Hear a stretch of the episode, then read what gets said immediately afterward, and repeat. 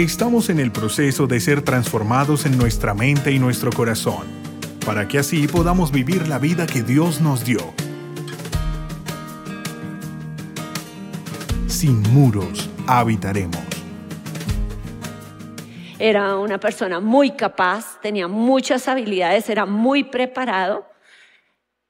Con base en eso podía tener puertas abiertas en grandes empresas, pero no lo contrataban o no le renovaban el contrato cuando estaba. Y era porque él tenía actitudes muy feas con la gente que trabajaba con él, de menospreciarlas, de tratarlos de brutos, de hacerlos sentir que no servían para nada. Y eso hacía que la gente dijera, no, no más.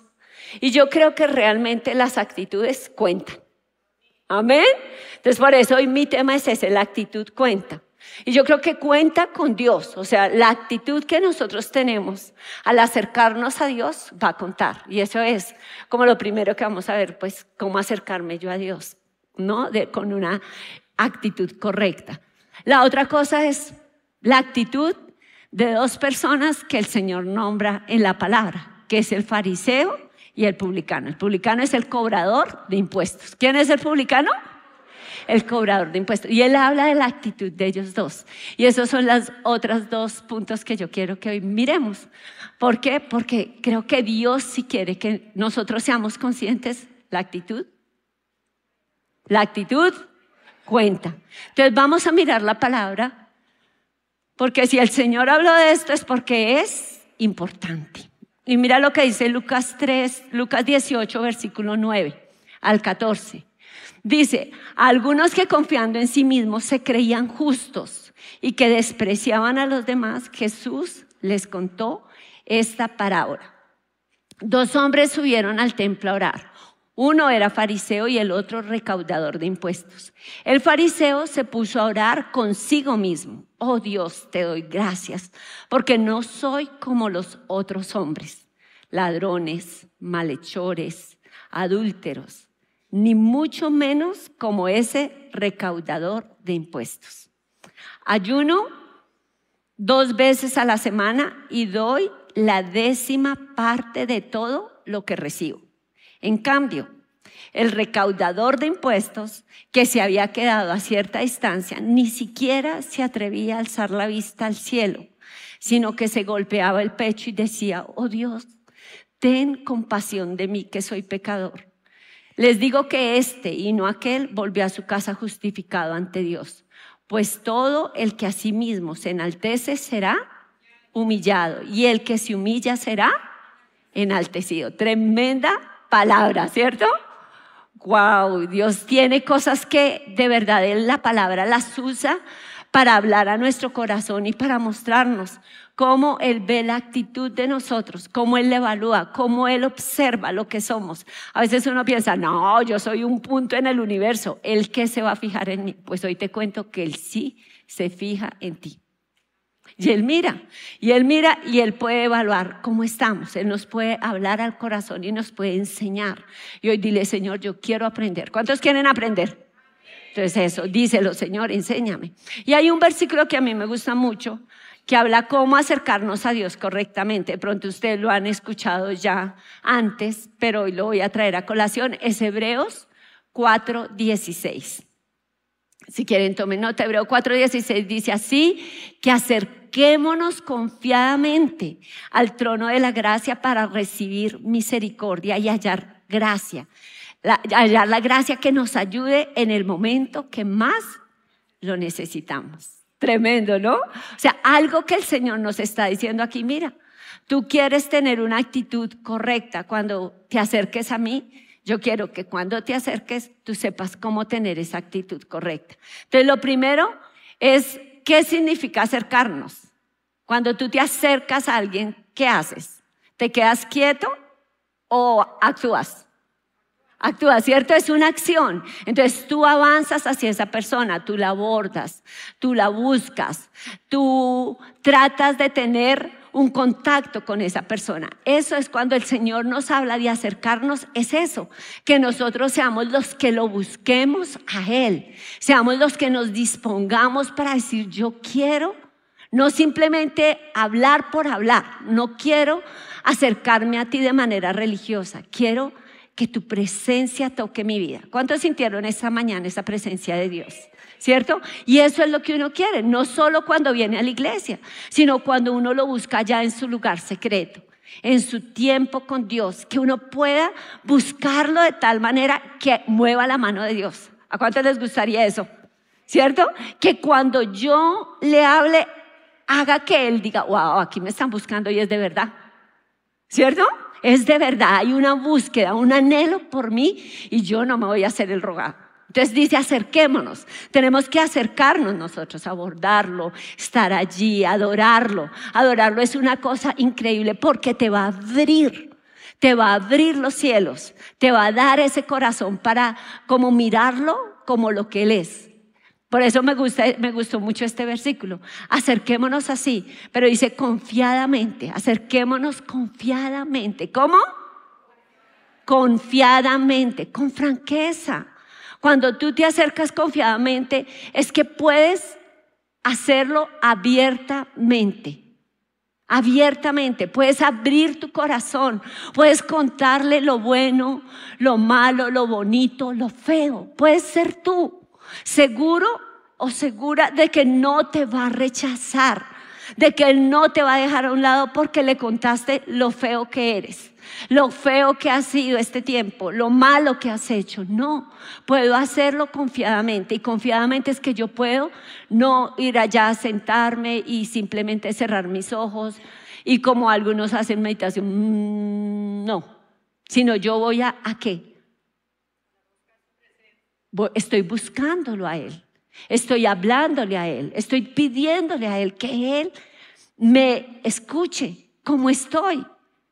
Y Él no te va a rechazar. Es un versículo que a mí siempre me ha impactado, que dice, al que a mí viene, yo no le echo fuera.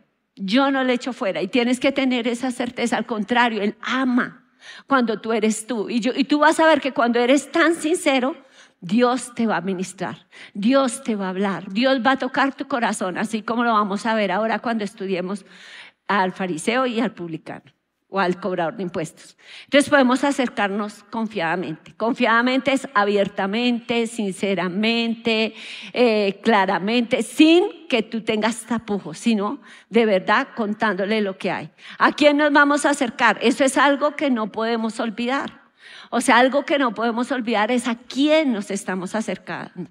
Estamos acercándonos confiadamente con la certeza de que Él nos ama, con la certeza de que nos va a recibir. Pero esa confianza no nos puede quitar de la mente que estamos ante un trono. ¿Estamos? ¿Estamos ante quién? Ante un trono, ante el trono donde está Dios, ante el trono donde está nuestro Padre Celestial. Hasta ante ese trono estamos. Y cuando vamos allá, tenemos que recordar que es a Él. Lo debemos hacer con respeto, con reverencia, confiando que ese, a pesar de tan grande que es, que es el Todopoderoso, nos escucha, nos mira, nos ama y extiende su gracia y su amor hacia nosotros. Por eso dice, acerquémonos. ¿Y qué vamos a recibir? ¿Qué vamos a recibir? Dice, y hallar la gracia, dice, para recibir misericordia y hallar la gracia que nos ayuda en el momento que más lo necesitamos. ¡Wow! ¡Qué tremendo! O sea, Dios nos está dando los pasos para eso que tú no has podido ver. Lo tienes. Mi esposo dice, mi esposa siempre dice algo. Lo que yo no puedo conseguir así con mis estrategias, hablando, haciendo, diciendo, digo, bueno, lo haré y lo haré y lo haré. y si he visto que sí, Dios nos ha dado un arma tremenda. Dile al que está a tu lado, tú tienes un arma tremenda. Tenemos un arma tremenda. ¿Cuál es esa arma? La oración. Mira, ¿qué puede resistir la oración? Si tú la haces con estos pasos, te acercas, lo haces confiadamente, sabes que estás ante el trono de la gracia y vas a alcanzar de Él misericordia. Él va a extender su gracia, que es ese favor que no merecemos. Pero te va a contestar eso, que es lo que más necesitas ver de su parte, tú dirás, me enamoro. Me enamoro de estar con Él, porque sí me escucha, sí soy importante, sí le interesa mi problema, mi situación, mi dolor, mi aflicción. Él no es indiferente, porque muchas veces uno dice, pero si, si me amara no estaría así con esta enfermedad. Si me amara no habría pasado por un divorcio, si me amara no estaría sin puesto y sin trabajo, no habría quebrado. Pero es que amar no quiere decir que no te deje vivir la vida. Y la vida es una escuela donde pasamos aflicciones, pero de esas aflicciones podemos aprender cuando dejamos que nos enseñe, porque nos vamos a hacer más de lo que éramos antes. ¡Tarán! Entonces no es que Él no esté, Él está. Y Él está ahí para ti. Y eso que es lo que más necesitas. Qué increíble es cuando uno dice, me contestó. ¿Cuántos han visto respuestas de parte de Dios? Amén. Sé que haya conectado más de uno sí. ¿Por qué? Porque es tan lindo cuando nosotros vemos a ese Dios. A mí me impacta como el concepto de Mefiboset. Mefiboset fue el que era hijo de Saúl. Saúl era hijo, eh, era hijo de Saúl, no mentiras, de Jonathan. Saúl era el papá de, de, de Jonathan. Pero como ellos eran tan amigos con David, él le prometió que a su descendencia él la iba a cuidar. Esa fue la promesa de David con su gran amigo Jonathan. Y cuando él le hizo esa promesa, él buscó, cuando ya no estaba ni el rey Saúl ni su hijo, y ya se habían desaparecido el mapa, él buscó a alguien de la descendencia de, de él, de Jonathan, que estuvieran vivos, y fue Mefiboset. Y Mefiboset, David lo llevó y lo sentó a su mesa. Y cada día comía con él. Él, quedó discapacitado porque la empleada cuando estaba huyendo con él, la nodriza lo dejó caer y por eso ya no caminaba bien, quedó cojo, quedó paralítico. Entonces él, cuando estaba en la mesa del rey, él trataba a David, siempre le decía, mi señor David. O sea, lo trataba como con respeto. O sea, él, el hecho de que él lo pusiera al lado no quería decir que él ya lo tratara. Hola, ¿usted qué? No, siempre lo trató con ese respeto. Y es como lo que uno también tiene que ser consciente. Cuando nos acercamos a Dios, nunca le vamos a decir, hola Chucho, porque no es Chucho. Chucho es su amigo, su vecino, el que quiera, pero es el Señor. ¿Sí? El que pagó todo por nosotros, el que nos dio la vida, el que dejó su trono por mí, el que merece ser honrado, reconocido y valorado. ¿Y cuántos saben que las palabras tienen poder para mostrar eso? ¿Cierto? Entonces siempre nuestra actitud, ¿cuál debe ser? Una actitud de reconocer quién es Dios. Una actitud donde nos acercamos a Él confiadamente. A pesar de eso grande, Él nos ve, Él nos oye, Él nos responde, Él nos ama. Entonces, acércate a Él. ¿Cómo te vas a acercar a Él? ¿Cuántos se han acercado a Él viéndolo como un niño que confía en su papá? ¿Sí? Que puede estar seguro que allí está bien. O como que estuviera en los brazos de la mamá ya cuando era amamantado, que nada le importaba, ¿cierto? Uno se puede ir y acercar a Dios. O se va a acercar como si él fuera un desconocido. O se va a acercar de una manera religiosa, como ya cumplí, chao. Pero pasó algo en mí, no, nada. Entonces, esa es la parte clave. Me voy a acercar, pero buscándolo a Él. Segundo punto, el segundo punto es la actitud del fariseo. Bueno, en la actitud del fariseo vemos mucho, ¿no? Dice Lucas 11, les voy a leer el 11 y el 12, el fariseo se puso a orar consigo mismo. Oh Dios, te doy gracias porque no soy como otros hombres, ladrones malhechores, adúlteros, ni mucho menos como ese recaudador de impuestos. Ayuno dos veces a la semana y doy la décima parte de todo lo que recibo. ¿Cómo describió el Señor a este hombre? ¿Cómo describió el Señor esa oración? Dijo, ¿está orando conmigo? No. ¿Con quién? consigo mismo. O sea, él solo se estaba hablando a él, le estaba diciendo, wow, eres lo máximo, mejor dicho, tú no eres como los demás, cuánto has crecido, mira dónde vas. Ahora ya no eres como ese, ese publicano que está ahí. Ese sí no tiene todo lo que tú tienes, tú tienes una trayectoria. ¿Sí? Y ahí empezó él a hablar de todos sus, sus honores, sus logros, ¿Y cuántas veces nosotros podemos ser así como Él? ¿Qué actitud tuvo Él? Una actitud de jactancia, de arrogancia, ¿cierto? De altivez. Él empezó a decir yo, yo, pero ¿quién es el que lo ayuda a uno a no caer? Pregunto, ¿quién es el que lo ayuda a uno para salir y vencer las pruebas que tiene la vida? Dios. ¿Quién es el que le da a uno la sabiduría para sobresalir donde sea que uno esté? Es Dios. ¿Y a dónde le quedó eso a él cuando oró? No, no aparecía en su historia. Todo era yo, yo, yo, yo. ¿Y sabe qué pasa? Que hay actitudes que fastidian y le fastidian a un a Dios. A un a Dios. El Señor es el que está ahí. ¿Y qué le dice a uno? Dice en el Salmo 136, el versículo 6, dice, de esa actitud de orgullo, porque él tuvo esa actitud de orgullo. Y mira lo que dice el Salmo 136, 6, dice, el Señor es excelso, es lo máximo, ¿no? Pero toma en cuenta a los humildes y mira de lejos, ¿a quiénes? A los orgullosos. Ojo con el orgullo.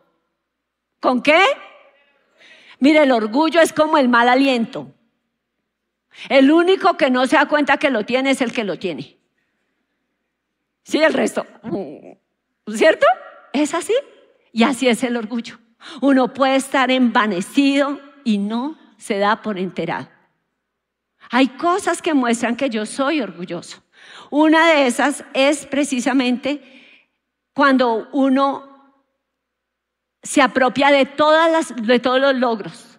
Si hay algo que, que logré, que logramos, no digo lo logramos gracias a estas personas que estuvieron conmigo. Lo logré. El mérito es mío. ¿Mm? Y soy yo, yo lo hice.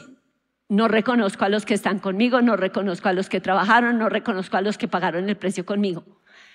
Y además, otra cosa que me impactaba cuando uno es orgulloso es que cómo le cuesta. ¿Cómo le cuesta reconocer sus faltas? Tremendo. Tú vas a hablar con una persona y si tú eres ese, pues que Dios te hable. Porque es cuando tú haces algo que está mal y tú te equivocaste, le das diez mil vueltas para mirar a quién le chutas la pelota. ¿Sí? No, es que fue que este me dijo de esta manera. No fue que el otro hizo aquello. No, fue que él se encargó de decir esto. Sí, pero tú. No, yo salgo invicto invicta, yo no hice nada. O sea, todas las maneras posibles para echarle la culpa a los demás. ¿Por qué? Porque mi orgullo nunca me dejará decir, oye, me equivoqué. Sí, hice eso mal. No he debido hablar así. No he debido hacer esto. No he debido tratarte de esta manera. No debía escribirte eso en el chat. ¿Cierto? Pero no, demasiado grande para reconocerlo. ¿Cuánto hay de orgullo en ti? Pues mira eso. Cuando tú sabes que definitivamente te equivocaste. Y eso cómo duele, eso cómo hiere, eso cómo rompe relaciones. Eso es lo que hace que la gente después ya no quiero más contigo. ¿Por qué? Porque puedes hacer lo que hagas, nunca vas a decir me equivoqué. Y si uno no se equivoca, ¿cómo hay un cambio? Si yo soy perfecto, entonces todo el mundo cambia y yo sigo igual. No, no, no cabe. Porque en una relación siempre es 50-50. ¿Es así o no? Entonces va a afectar las relaciones, va a dañar eh, los equipos. Por eso es que a veces salen, por ese orgullo. Porque piensa uno cuando es orgulloso que todo se hace por mí. Si yo no estuviera, eso no funcionaría. Ah, triste. Tú te vas y todo sigue adelante. Y te das cuenta, no eras indispensable, indispensable, como dice el dicho, Dios del cielo. ¿Es así o no? Entonces, tenemos que romper con eso, tenemos que decir, Señor. Y otra cosa que refleja nuestro orgullo es la ingratitud. O sea, esas actitudes salen. porque son como respondemos con nuestras palabras, con nuestros pensamientos, cómo movemos la boca, cómo miramos. Todo eso son actitudes. Sin que tú hables, ya hablaste. Yo no puede hablar sin decir ni mu, con su mirada, con, las muecas que hace, con sus ademanes. ¡Tarán! Entonces, otra cosa que caracteriza ese orgullo es la ingratitud. La ingratitud. O sea, una persona orgullosa, ¿por qué no da gracias? Uno a los niños les enseña desde chiquitos, mi amor, da gracias. Di por favor. A veces con grandes toca como los chiquitos. Mi amor, da gracias. Sí, fueron amables contigo, da gracias. Hicieron esto por ti, da gracias. Pensaron en ti, da gracias, te tuvieron en cuenta. ¿Por qué? Porque a veces se nos olvida y se vuelve natural. Yo te digo, es bueno que tú lo evalúes, porque a veces uno ni se, ni se da por enterado, pero los demás sí. Porque yo te digo, si tú haces algo, te esmeras por comprar algo bonito para darle a alguien y que ni siquiera te diga gracias, tú dices, wow. Si uno lo da por una colombina porque se tomó el tiempo de dármela. ¿Sí o no? Fue un detalle, se lo hubiera podido dar a cualquier persona. Pensó en mí, gracias. Pero yo digo, a veces son cosas tan sencillas, pero se vuelven parte de lo que tú eres, de tus actitudes. Y no, eso no engancha, no mueve relaciones, no las afianza, sino que al contrario, cierra puertas. ¿Ok? Entonces, saquemos eso, eso no es una cualidad. No es que cuando yo soy orgulloso, a mí me respetan. Tienes que ser prepotente para que te respete. bájate la nube, eso no es lo que te hace, te hace que te respeten, no es la prepotencia. Al contrario, tú tienes más estima cuando la dejas a un lado. Más gente se va a desbaratar por ti, más están dispuestos a hacer lo que sea por ti. Por eso el Señor lo habla. Y dice, me gusta esa parte donde está aquí en 1 Corintios 4, 7, dice, ¿quién te distingue de los demás? ¿Qué tienes que no hayas recibido? Y si lo recibiste, ¿por qué presumes como si no te lo hubieran dado? o sea, wow, ¿de qué te las das? Y todo lo que tienes es porque alguien te lo dio. Entonces me parece muy clave que nosotros nunca perdamos eso.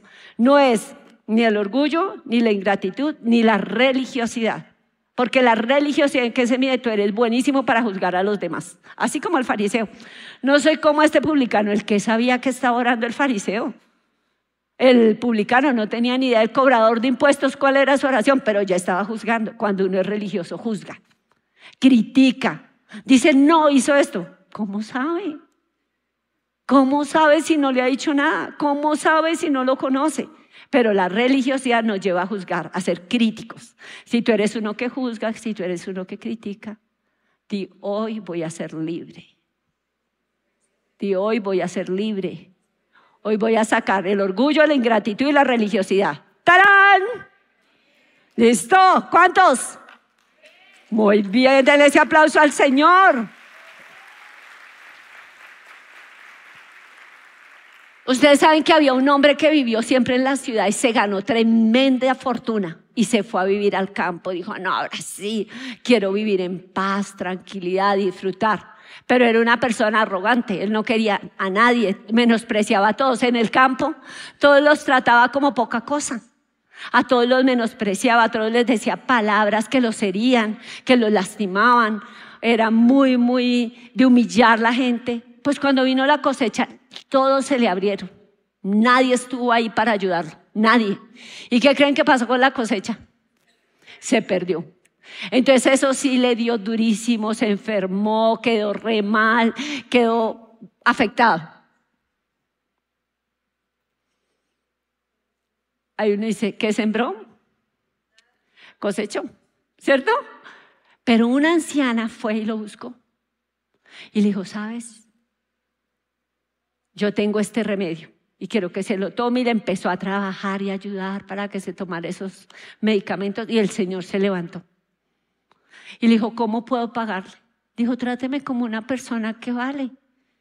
Tráteme con honra, con dignidad. Y con eso usted me lo paga todo. Y ahí él cayó en cuenta, ahí le cayó. Oh, y cambió con todos y fue otra persona que ya la gente la veía con ojos de amor, con ojos de, wow, cambió. Y es otra vez, le trajo ahí sí esa aceptación y esas personas que querían estar con él. Y eso pasa, o sea, tú puedes decir, no, es que yo he sido así, pero yo te digo, prueba, cambia. Cambia. Deja esa prepotencia, esa ingratitud, deja esa religiosidad y Dios va a estar contigo. Porque Él al altivo mira de lejos, pero al que es humilde, Él no lo pierde de vista. Amén. Ahora, la última actitud que yo quiero que veamos es la de Él cobrador de impuestos. Dice Lucas 8, 13, 14, dice, en cambio, el recaudador de impuestos, que se había quedado a cierta distancia, ni siquiera se atrevía a alzar la vista al cielo, sino que se golpeaba el pecho y decía, oh Dios, ten compasión de mí que soy pecador. Les digo que este y no aquel volvió a su casa justificado ante Dios, pues todo el que a sí mismo se enaltece será humillado y el que se humilla será enaltecido. Entonces, ¿qué es lo que Dios nos está diciendo? Esa actitud del recaudador de impuestos, ¿cuál fue? Él era un hombre que cobraba impuestos a, a los judíos, trabajaba para el gobierno romano, era una persona que la gente aborrecía porque decía, trabaja para los que nos oprimen, nos friegan la vida, nos explotan. Y él es un, un trabajador de ellos que ayuda a lo que ellos quieren hacer con nosotros, que nos oprime. Entonces lo detestaban. O sea, él no tenía puntos con la gente, cero. Pero él era consciente que había hecho cosas malas que de pronto había oprimido a muchos, había sido muy patán, había sido arrogante, había sido quién sabe cuántas cosas él había hecho. Pero ahí, en ese momento, él no se atrevía a levantar su mirada al Señor, sino que se daba golpes, ¿no? Y decía, Señor, sé propicio a mí. O sea, por favor, mírame a mí. No lo merezco, pero mírame a mí, que soy un hombre pecador. O sea, él estaba buscando esa misericordia de Dios. Él no estaba jactándose de nada, al contrario, sentía no era digno de nada. Pero ¿qué dice el Señor? Que quién salió justificado. ¿El fariseo o el cobrador de impuestos? El cobrador de impuestos. ¿Por qué? Se humilló. ¿Y ustedes creen que eso, esa humillación refleja una buena actitud? Amén. Entonces, una actitud que uno necesita reconocer es la humildad. La humildad. Esa actitud de humildad te hace sincero, te hace genuino, te hace que tú seas una persona confiable. Esa humildad toca el corazón de los demás y atrae a los demás a que estén a tu lado cuando tú eres sincero, aun cuando te equivocas. ¿Alguna vez se ha equivocado, ha hablado más de la cuenta? Solo yo. ¿Cierto? Yo a veces, ay, Dios mío, no, dije eso, no debí decir eso, no debí hablar esto, no debí hablarle así. Y cuando uno tiene que pedir perdón, ¿es fácil? No. Pero cuando uno lo hace, eso genera lazos, genera nexos. Y yo lo he tenido que hacer con mis hijos. Me acuerdo un día que yo llegué y tuve mi roce así con Valeria bien fuerte. Y después me dijo, pero mamá, es que tú eres así todo invasivo. Y yo, ¿qué qué? Si tú llegas aquí y le pones uno al computador al frente y de una vez, mejor dicho, todo lo que yo estoy haciendo sale. De no, pues si tú me dices, mira, me ayudas, y yo voy, ¿sí? Pero es que, y yo, tuve que reconocerlo, pero es eso, o sea, a veces uno ni se da cuenta. Pero reconocerlo, pedir perdón, es parte de lo que nosotros necesitamos para restaurar relaciones. Lo necesitamos así como Él lo hizo con Dios. Él no hubiera podido restaurar su relación si hubiera ido como el fariseo. Entonces nosotros necesitamos doblegarnos y decirle, Señor, de verdad que le embarré.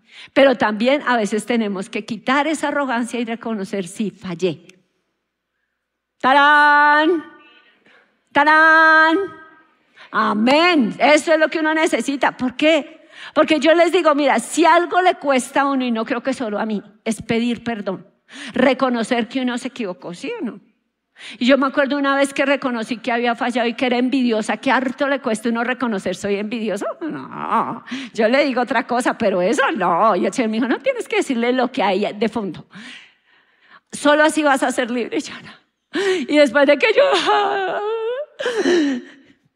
tranquila, ya sabía que eras así. Ah, plop.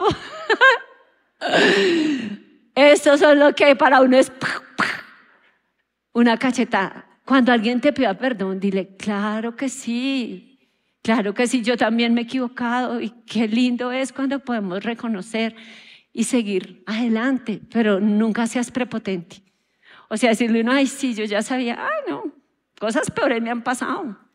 No, o sea, no es como lo sabio. Y si nosotros tenemos una buena actitud, somos, somos sabios. Y Dios quiere eso de ti. Quieres es esa actitud que de verdad te abra puertas, esa actitud de humildad. ¿Cuál actitud? Dile, Señor, dame humildad. Sin miedo, yo quiero, levante su mano y diga, Señor, dame humildad. Porque la necesitamos. Yo digo, no es fácil. Ser humilde no es fácil. Nos cuesta comernos nuestro orgullo. Reconocer que fallamos, decirlo, nos cuesta. Pero reconoce. Mira, la persona que es humilde reconoce que es vulnerable a equivocarse. Me puedo equivocar, soy vulnerable, puedo cometer errores y lo reconozco. Por eso puedo decir me equivoqué y no se me cae ningún pedazo. Al contrario, me suma. Se lo aseguro, suma. Cuando tú reconoces sumas, hay más gente que va a querer estar contigo. Hay más fuerte relación, más estrechos los lazos, sea con Dios, sea con la gente. Entonces no te dé miedo reconocer que fallaste. No digas, no voy a estar ahora por debajo, no, al contrario, vas a estar más arriba por lo que estás haciendo. Mueve, se mueve a una relación más profunda. Cuando uno es humilde, se mueve a otro nivel de relación. Cuando uno tiene una relación con Dios profunda, uno es muy honesto. Cuando está bien y cuando está mal. ¿Por qué? Porque no lo mueve algo que es como, como pasajero, sino yo quiero algo que de verdad me sostenga en todo tiempo. Y no puedo tenerlo si Él no está conmigo. Por eso busco arreglar cuentas y cuentas cortas con Él.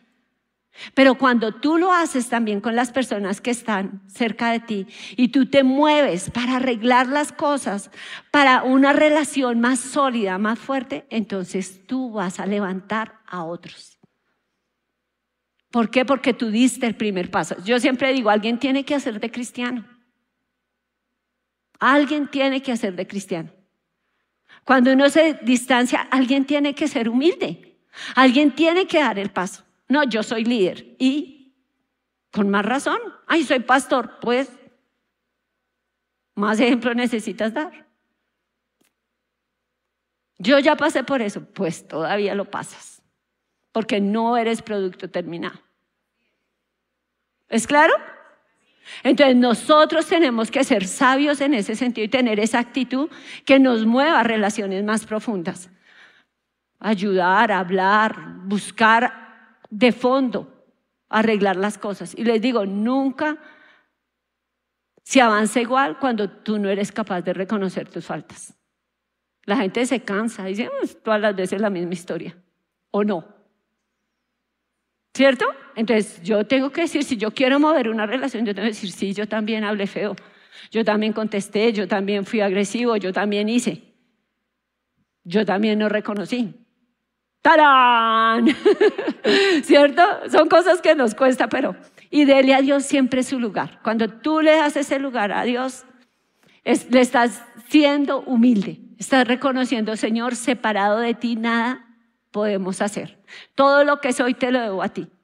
Y si yo quiero ser sabio, si quiero tener buenas relaciones, esas actitudes que de verdad me sumen a mi vida, como la que tú tuviste, siendo Dios te hiciste hombre y te hiciste siervo y siervo hasta la muerte, siervo hasta la muerte de cruz.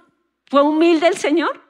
Dejar su trono, su gloria, su gracia para hacerse como uno de nosotros. Llegó, es como tú volverte una hormiga para salvar el mundo de las hormigas. Uno dice, wow, es muy humilde el Señor al hacer eso por nosotros. Y Él nos da ejemplo. Así como hace ocho días decíamos, Él nos decía, ejemplo os he dado, para que como yo sirvo, ustedes también lo hagan. Así Él nos da ejemplo.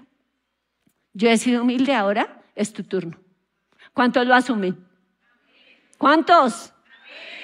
Aquí solo amén o el Señor va a decir, ah, mentirosos. ¿Ah? Cuando los vea allá de verdad en vivo y en directo allá en su día a día? ¿Cuántos lo van a hacer? ¿Cuántos van a decirle, Señor, yo quiero tomar esa actitud? A ver, hágame así. Muy bien. Entonces yo quiero que ahí donde tú estás, tú cierres tus ojos y tú le digas, Señor, aquí estoy, yo necesito de ti. Tú me diste ese ejemplo de humildad que, wow, es el más grande. Y tal vez muchas veces en nuestra vida no nos damos cuenta que la actitud cuenta, que la actitud es clave, que la actitud marca nuestras vidas. Y podemos tener actitudes que llevan a que nosotros tengamos esa relación tan cercana a ti, porque somos de los que venimos a ti, te buscamos, lo hacemos confiadamente, tenemos ese trono delante de nosotros y decimos, wow, qué hermoso que tú siendo quien eres me mires, me escuches, extiendas tu misericordia. Y hoy te pido, Señor, que lo hagas con cada vida, con cada uno de los que está aquí, Señor. Todos los que hemos visto tu mano no queremos soltarte, porque tú pones tu mano y cambia lo que somos. Y queremos ser barro en tus manos, Señor, que tú nos moldees, que tú nos hagas, nos des forma, esa forma que nos haga humildes, que quite la arrogancia de nuestro corazón, la soberbia, la altivez. Donde, Señor, nos volvemos religiosos, donde somos ingratos, donde somos orgullosos y no reconocemos que fallamos, no pedimos excusas, no pedimos perdón. Y nos creemos que somos por nosotros y no porque tú no lo has dado, porque toda buena dádiva viene de ti. Todo lo que tenemos viene de ti, el Padre de las Luces. Señor, hoy te clamamos que nos des una actitud que reconozca cuando se equivoca, una actitud que es esa prepotencia, que puede decir fallé y no estar buscando culpar a otros como lo hacemos. Porque cuando ese orgullo nos enseguece, decimos, no, la culpa fue este, la culpa fue aquel, no, es que dijo, hizo. Señor, quita eso, es enmascáralo delante de nuestros ojos y déjanos ver que eso no es tu esencia. Que esa fue la causa de perdición de Lucifer para volverse Satanás, su arrogancia. No reconocer que todo era porque Dios se lo había dado. Señor, quita eso de nuestro corazón, arráncalo. Y todo lo que lo justifica, arranca la ingratitud, que seamos de aquellos que sabemos dar gracias y de verdad reconocemos lo pequeño o lo grande. Y lo hacemos con una actitud que lo expresa honestamente, con una sonrisa, con amor, con alegría. Cámbianos, Señor, cámbianos. Libéranos, límpianos. Necesitamos que tú nos ayudes. Si deseas conocer más sobre nuestro ministerio, ingresa a sinmuros.org